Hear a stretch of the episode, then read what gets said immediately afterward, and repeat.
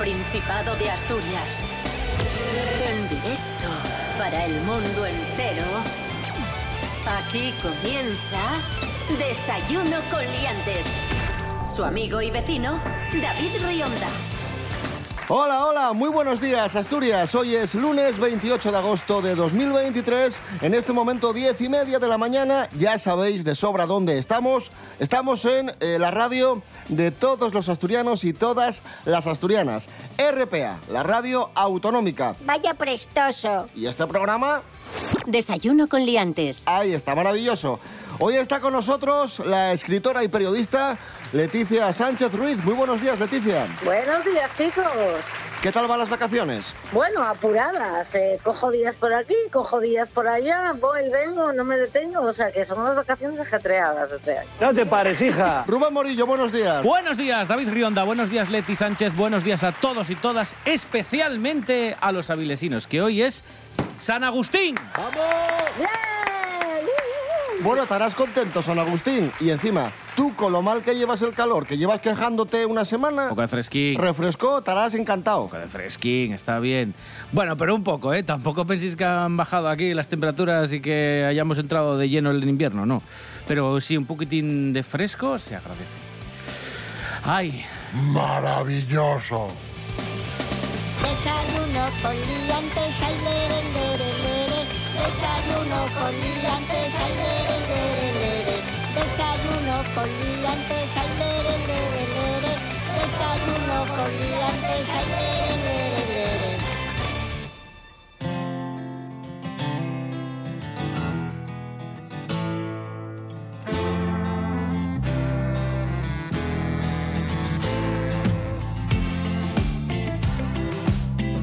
Se agradece el fresco y se agradece una pastillina de Almax o una cucharadina de Almax cuando estás muy, muy lleno, cuando tienes un poco de ardor de estómago. Pero ya sabéis que estos días os contamos en Desayuno Coliantes que el Almax era el nuevo enemigo de los asturianos porque Almax, este medicamento contra la acidez de estómago, había lanzado una campaña burlándose, entre comillas, consideraron algunos, de la fabada asturiana. Era algo así como una fotografía de una fabada y el eslogan decía, eh, disfruta de la fabada sin ardor de estómago. Bueno, Sí. esto enfadó mucho a, los miembros de la cofradía de Amigos del Esfaves y, y también a, otras muchas personas. Bueno, vamos a escuchar precisamente a los miembros de la cofradía y a otras personas opinando sobre esta campaña. Está fuera de contexto. O sea, yo creo que no eh, lleva equívoco a pensar que comer una fabada es tomar medicamento y eso no puede ser. Te puede sentar igual de mal una coliflor, te puede generar los mismos gases o cualquier tipo de legumbre, que eso siempre, siempre pasó. Es un plato muy gordo, pero muy rico. Obvio, con fabadas, por supuesto. Sí, venimos del horno, de un hornito de Málaga. A mí particularmente me encanta. Pese al calor que nos está haciendo. Es un plato fuerte, pero bueno, es típico de Asturias y va a seguir comiéndose en todos los sitios. Es gente que viene a Asturias y no come un cachopo o una fabada, es, no viene a Asturias. Leti Sánchez, la noticia que tenemos ahora es que Almax, después de la polémica, ha retirado la campaña. ¿Qué te parece? Una tontería como un piano. A ver, te quiero decir, eh, a mí si, si es que me parece apropiado y bastante gracioso y además eh, a los visitantes, a los que no están acostumbrados a comer fabada, ya se les explica algo. La fabada es un plato pesado. Es un plato, eh, y es que es como que tiene que ser. O sea, tú no te comes una fabada y te quedas ligero y es, no, no, la fabada históricamente es un plato que se hizo así en el norte, pues en primer lugar, pues para tener calorías con este frío y segundo, para darte fuerza para trabajar en el campo, en la mina y en todos los sitios. es que es un cocido montañés. ya. En toda Eh, regla, ya no está. Es, no es un plato ligero para nada, es un plato que hay que comerlo y todos los asturianos del mundo, o toda la gente que come fabada, sabe que la fabada hay que A mí, a mí la fabada, a mí la fabada me encanta, pero también os digo, yo cuando como fabada, como fabada, no me meto segundo plato. Es lo que hay que hacer, es que para comer una buena fabada, que este ya es otra discusión, pero es que para disfrutar tú bien de la fabada, tú lo que hay que hacer es tomar fabada y como mucho postre. ¿Qué más campañas? Ya no sé qué se puede decir en los anuncios, sinceramente, que no ofenda a alguien. ¡Sí! ¡Sí! Cosas que no interesan. Pues resulta que Almax te propone que disfrutes de la fabada sin tener luego que hacer una digestión de 10.000 años como un Sarlacc de Star Wars eh, y a la gente le pareció mal. Quiero decir, estamos diciendo que la fabada es un poco pesada al estómago, tampoco es que esté diciendo que sea aquello, pero, pero podría haber sido peor, quiero decir. Tú imagínate que hubiesen dicho cuando en, Andalucía, por ejemplo, cuando te entre resaca de tanto tomar rebujito y manzanilla, para quitarte las ganas de potar, tómate un Almax. Habría sido incómodo, habría sido incluso de mal gusto. Pero la fabada está bien. La fabada está bien. Así que nada. Eh, eso sí, eh, si luego vais a bajar el nalón en piragua, la recomendación es que comáis ligero y bebáis agua. Cosas que no interesan. Desayuno con liantes.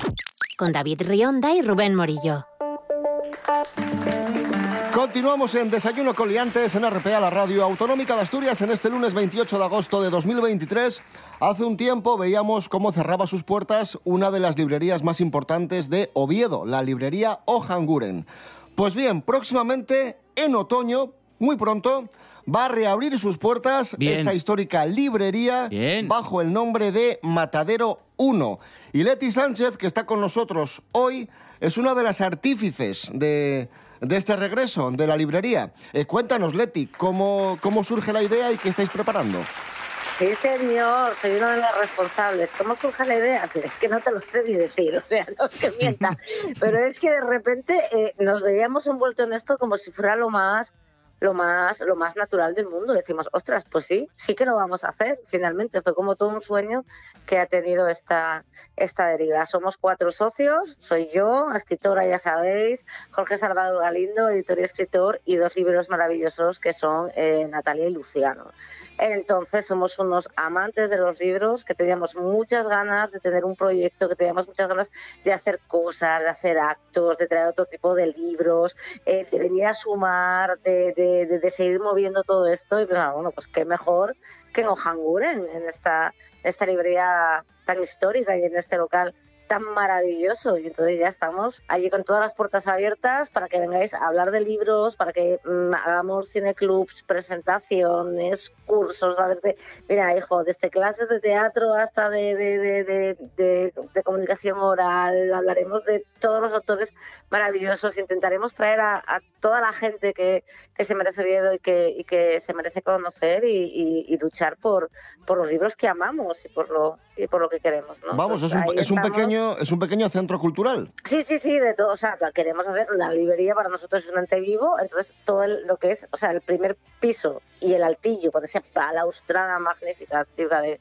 de van a ser todo, toda la sección de, de comercio, ¿no? De, de libros, la primera planta ficción, la segunda no ficción, y luego todo el piso de arriba entero lo vamos a destinar a presentaciones, actos, exposiciones y, y todo tipo de cosas. Pues ya sabéis, en otoño lo que era la librería Ojanguren ahora va a ser Matadero 1, un pequeño centro cultural con, Leti Sánchez como una de las responsables. Un aplauso, que sea un éxito. ¡Bravo, Leti! Sí, señor. Muchas gracias. muchas gracias.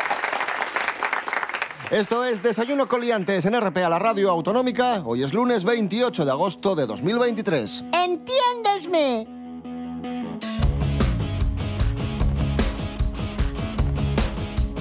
Vamos con noticias musicales. Eh, Pedro Piqueras, buenos días. Quiero, quiero mi sintonía, por favor.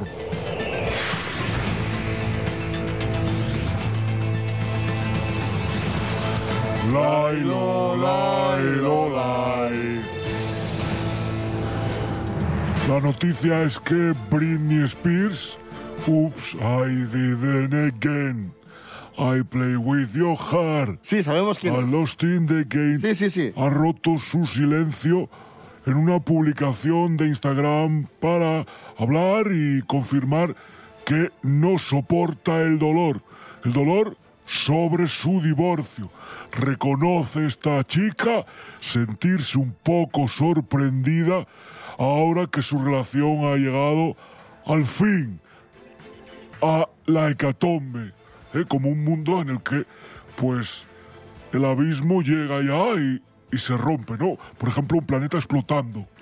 Perfecto. Eh, Pedro Piqueras, vamos a escuchar a Britney Spears. ¿Qué, ¿Qué tema nos vas a poner? El que. el de la locura. You drive me crazy. Me vuelves loco. Como la humanidad, que va como pollo sin cabeza, ¿no?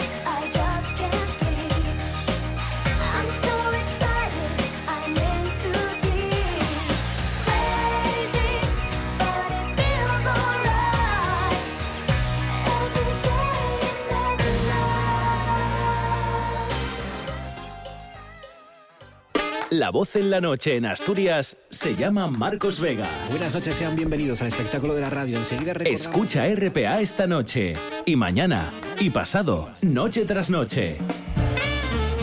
Un repaso a la actualidad de la jornada en Asturias con la mejor opinión, con los mejores colaboradores. Con la zona rural, ¿no? ¿Sabes que Asturias ahí está construida? Información, análisis, periodismo en estado puro. Noche tras noche, de lunes a viernes a las 9 de la noche en RPA, la radio del Principado de Asturias.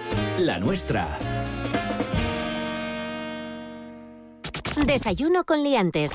Con David Rionda y Rubén Morillo. Seguimos en Desayuno con Liantes en RPA, la radio autonómica de Asturias, avanzando en este lunes 28 de agosto de 2023. Vamos a desmentir un mito, un estereotipo.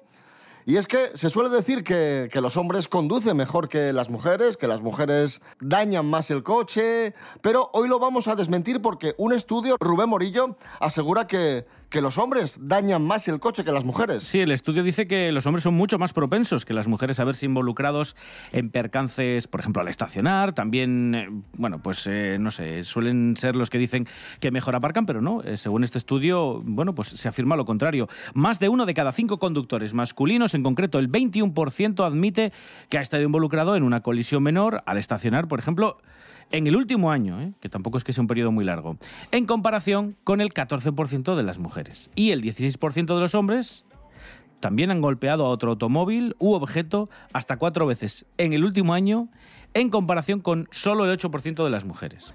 Y aquí no hablamos de que, no, claro, como conducen más ellos, no, porque estamos hablando de porcentajes. Esto va en proporción. ¿eh? O sea, que no es que como hay más hombres, lo típico. No, es que claro, como conducen más ellos, no, no.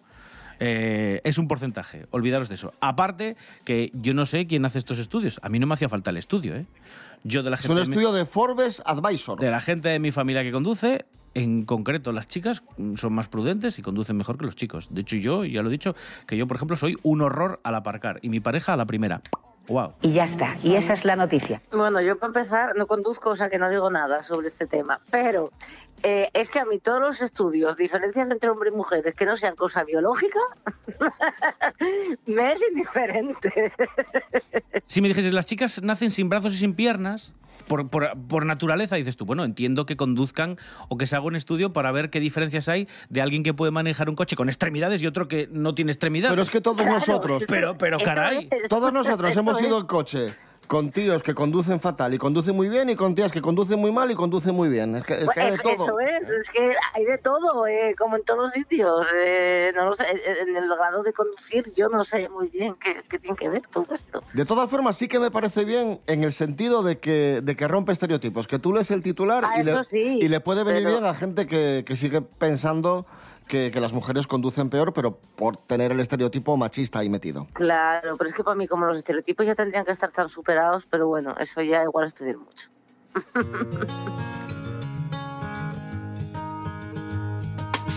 Gústanos romper estereotipos. Las mujeres no conducen peor que los hombres. Eso sí, la ciencia constató que las mujeres tienen menos orgasmos. Afallamos. Afallamos la razón. Hanna Suárez Morán, buenos días. Buenas, David. Interesante cuestión traemos, güey. Las mujeres tienen muchos menos orgasmos que los hombres.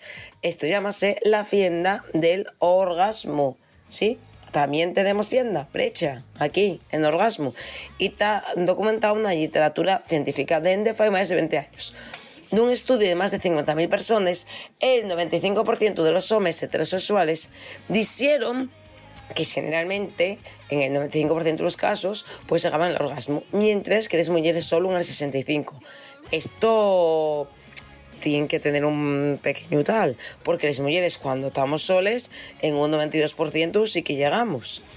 Las mujeres también tenemos más eh, orgasmos cuando tenemos relaciones sexuales con mm, a nuestra pareja que cuando se tienen orgasmos, mm, orgasmos no, no se tienen, que cuando se tienen encuentros casuales.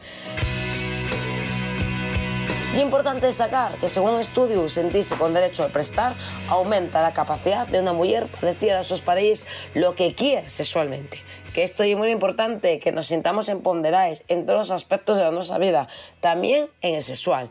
Y este estudio también atópase que el sentido a prestarse con ese derecho a tener mm, el prestor sexual faenos que tenemos también más cómodos en la vida y que a la hora de tener relaciones nos sentamos con mayor seguridad para decir lo que queremos y lo que no. Hay que enseñar a que el sexo de ambos es súper importante. Hay que amenguar los niveles de violencia sexual y hay que aprender a que el clítoris hay que tocarlo, hay que hacerlo y que las mujeres tenemos derecho al orgasmo, David. Gracias, Hanna Suárez Morán. Estamos en Desayuno Coliantes en RPA. Hoy es lunes 28 de agosto de 2023. ¡Estupendo! Desayuno con liantes. Vamos con noticias de famosos. Mary Coletas, buenos días. Hola, buenos días. ¿Qué tal? ¿Cómo están? Muy bien, el que no está tan bien en este momento es el cantautor José Manuel Soto, que nunca ha ocultado que, que, bueno, es de ideología de, de derecha, lo cual no, no tiene nada de malo, por supuestísimo. El problema de, Juan Manu- de José Manuel Soto es que el otro día cogió Twitter y, ¿y qué fue lo que escribió, Mary? Una, un tuit muy ofensivo que decía voy a aprovechar este momento de sosiego veraniego junto al mar para hacer uso de mi libertad de expresión y cagarme en Pedro Sánchez, en su p madre y en los millones de hijos de la gran que están de acuerdo con que España esté en manos de sus peores enemigos, que os jodan. Y esto ha provocado, esto ha provocado un montón de cancelaciones de conciertos para José Manuel Soto en un montón de ayuntamientos, ojo, algunos de ellos gobernados por el PP. Sí, de hecho, la mayoría de las cancelaciones son precisamente en ayuntamientos donde gobierna el PP. No me parece bien que se cancele a nadie por una ideología. Ahora otra cosa es el insulto. Que vamos más allá y vamos, como hemos visto por este tuit de José Manuel Soto, eh, tiene una argumentación sin fisuras. Quiero decir, una cosa es expresar una idea, estoy en contra, pipi, pivota, y otra cosa, bueno, pues es esto que no entiendo muy bien, que dice el sosiego del verano, no lo creo, no sé si se le subió el calor a la cabeza o bueno, cuando hace mucho calor pues bebemos de más, no lo sé, igual tiene que ver por ahí los tiros, pero, pero bueno, por favor, yo... Eh, es que estamos cogiendo, lo digo una y otra vez, la gente eh, que ya estamos todos mayores para esto, estamos cogiendo las redes sociales y además el Twitter y todo esto, y estamos poniendo cosas muy al tuntún. Y no es un sitio donde nos ven cuatro amigos. Eh, no es nuestro WhatsApp, no es algo privado, es algo público. Y tenemos que ser muy conscientes de lo que estamos poniendo. Por ella miro siempre el sol desde mi ventana. Vamos con la siguiente noticia. Hace, hace aproximadamente un par de meses que Begoña Villacís anunció que, que dejaba la política y Mary Coletas eh, está pasando un verano, según publica Vanitatis, maravilloso. Sí, bueno, Eh, está- está haciendo muchas cosas Begoña Villacís. Solo va a conciertos y a fiestas. Se la ha visto por muchísimos festivales. Por ejemplo, hay un vídeo muy famoso que sale ella opinando en el Mad Cool, en el festival Mad Cool de Madrid, con sus amigas y... Bueno, pues nada, ella estaba viendo a los Rejo Chili Peppers, luego ha estado en el festival Starlight. Bueno, pues ha ido por ahí de festival en festival. Festivalera, Begoña Festivalera. Sí, a, a trabajar, ¿eh? No, no, que disfrute, que disfrute. Que vaya a ver a Entonces- José Manuel Soto, ese. Eso, eso. que a amigas. Mary Coletas, gracias. Ya está. Sí, ya está. Bueno, pues nada. Adiós a todos. Uno de los artistas que pudo ver Begoña Villacís en directo este verano eh, fue Liam Gallagher. Vio a Liam Gallagher de Oasis, Oasis, ¿no? uno de los hermanos Gallagher. Y Sí, sí, uno, porque juntos no los vas a ver. No, están enfadados, llevan mucho enfadados. Vamos a escuchar a Oasis, Don't You Back in Anger.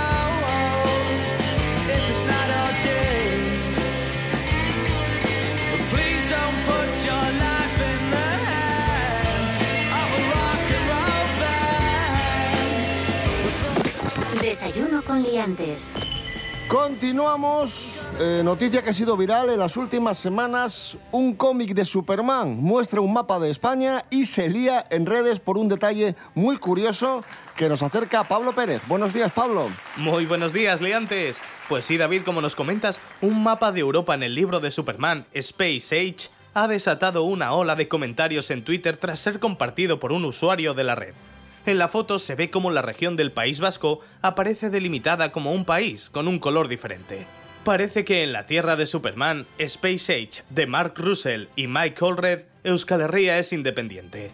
Esto es lo que publica arroba Lord Disasi, un usuario de Twitter. Sin embargo, la mayoría de comentarios comentan otros errores del mapa, mientras achacan el fallo a los estadounidenses, con ejemplos como la desaparición de Andorra, la pertenencia del norte de Marruecos a España o la independencia de Córcega, Cerdeña y Sicilia sobre Italia. Pues nada, aquí os dejo mi noticia de hoy. Un abrazo a todos. Gracias, Pablo Pérez. Continuamos, eh, vamos con otra noticia viral. Surrealistas, noticia viral de, de La Voz de Asturias, surrealistas respuestas de una sidrería de Coyoto a las malas críticas. Resulta que, que el dueño de la sidrería, en cuanto ve la reseña, se, Contesta, lanza, contesta. se lanza a contestar sin Eh, filtro.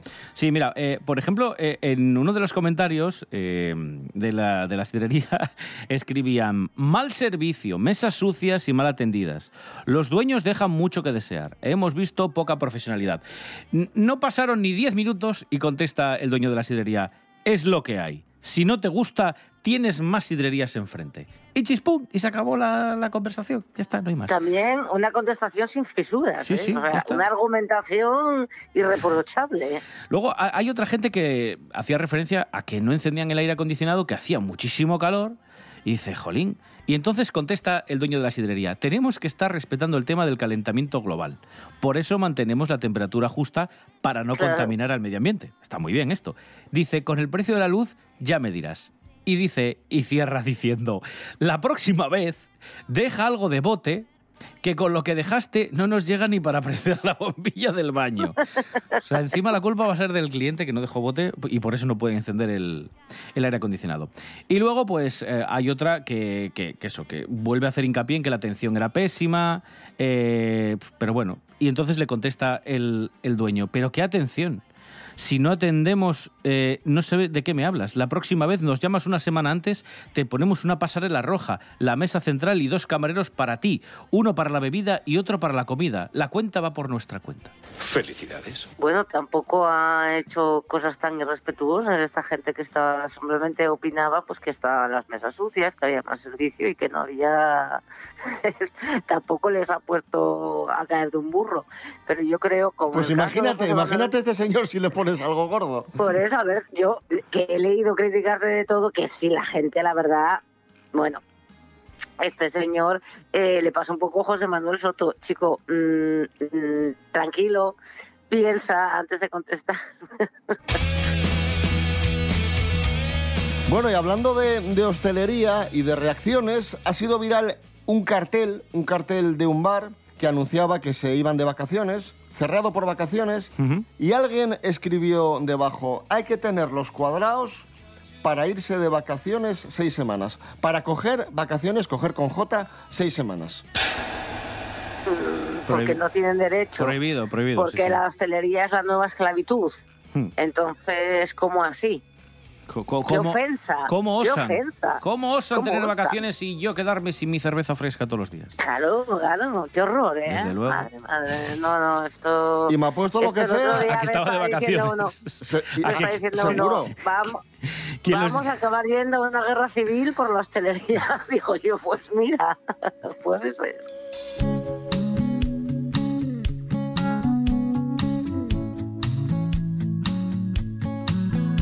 Bueno, Leti Sánchez, eh, vamos a cerrar el programa de hoy. ¿Qué te apetece escuchar? Hombre, pues mira, ya que hemos estado hablando tanto de la hostelería, mm, voy a hacer así una petición peculiar. A ver. ¿Qué os parece Hey Mr. Waiter de Emilio Aragón? Joder, qué tropa. ¡Bravo!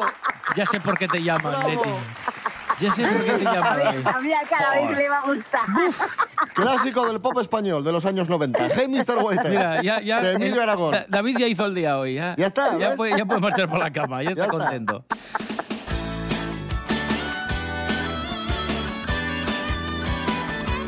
Rubén Morillo. David Rionda. Hasta mañana. Hasta mañana. Chao. Leti Sánchez, hasta mañana. Hasta mañana, chicos. Me fui a Londres a estudiar